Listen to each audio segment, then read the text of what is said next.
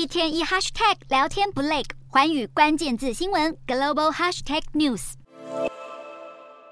在美国接连三家银行倒闭以后，又一家银行陷入危机，但这次的苦主是瑞士第二大银行瑞士信贷银行。由于瑞信最大股东沙乌地国家银行以监管阻碍和法规因素为由，十五日宣布不会再增加持股，挹注资金。加剧市场恐慌情绪，瑞信股价盘中一度暴跌超过百分之三十，最终以超过百分之二十四的跌幅作收，使得全球金融业更加震荡。瑞信近几年来爆发一连串问题，使得公司蒙受巨大亏损，主要是由于投资银行端爆出许多赔钱交易，包括在二零二一年对冲基金 Archegos 爆仓事件，还有英国金融公司格林希尔破产，都让瑞信遭受严重损失。在最新发表的财务报表中，瑞信就承认内部控管存在重大弱点。如今最大股东宣布不再提供财务援助，市场担忧瑞信危机恶化，将引爆更严重的国际连锁效应。对瑞信银行危机扩大，瑞士央行与金融监管机构十五日召开会议以后，出手相救，表示将在必要时机向瑞信提供额外流动性。并安抚投资人，称美国银行的倒闭事件不会对瑞信构成直接蔓延的风险。其实，瑞信在经历近几年的一连串风暴以后，公司已经着手进行转型计划，预计将分拆投银部门，并且将重心放在关键的财富管理事业。不过，随着市场对国际金融业的担忧加剧，这项整顿计划恐怕将面临更多困境。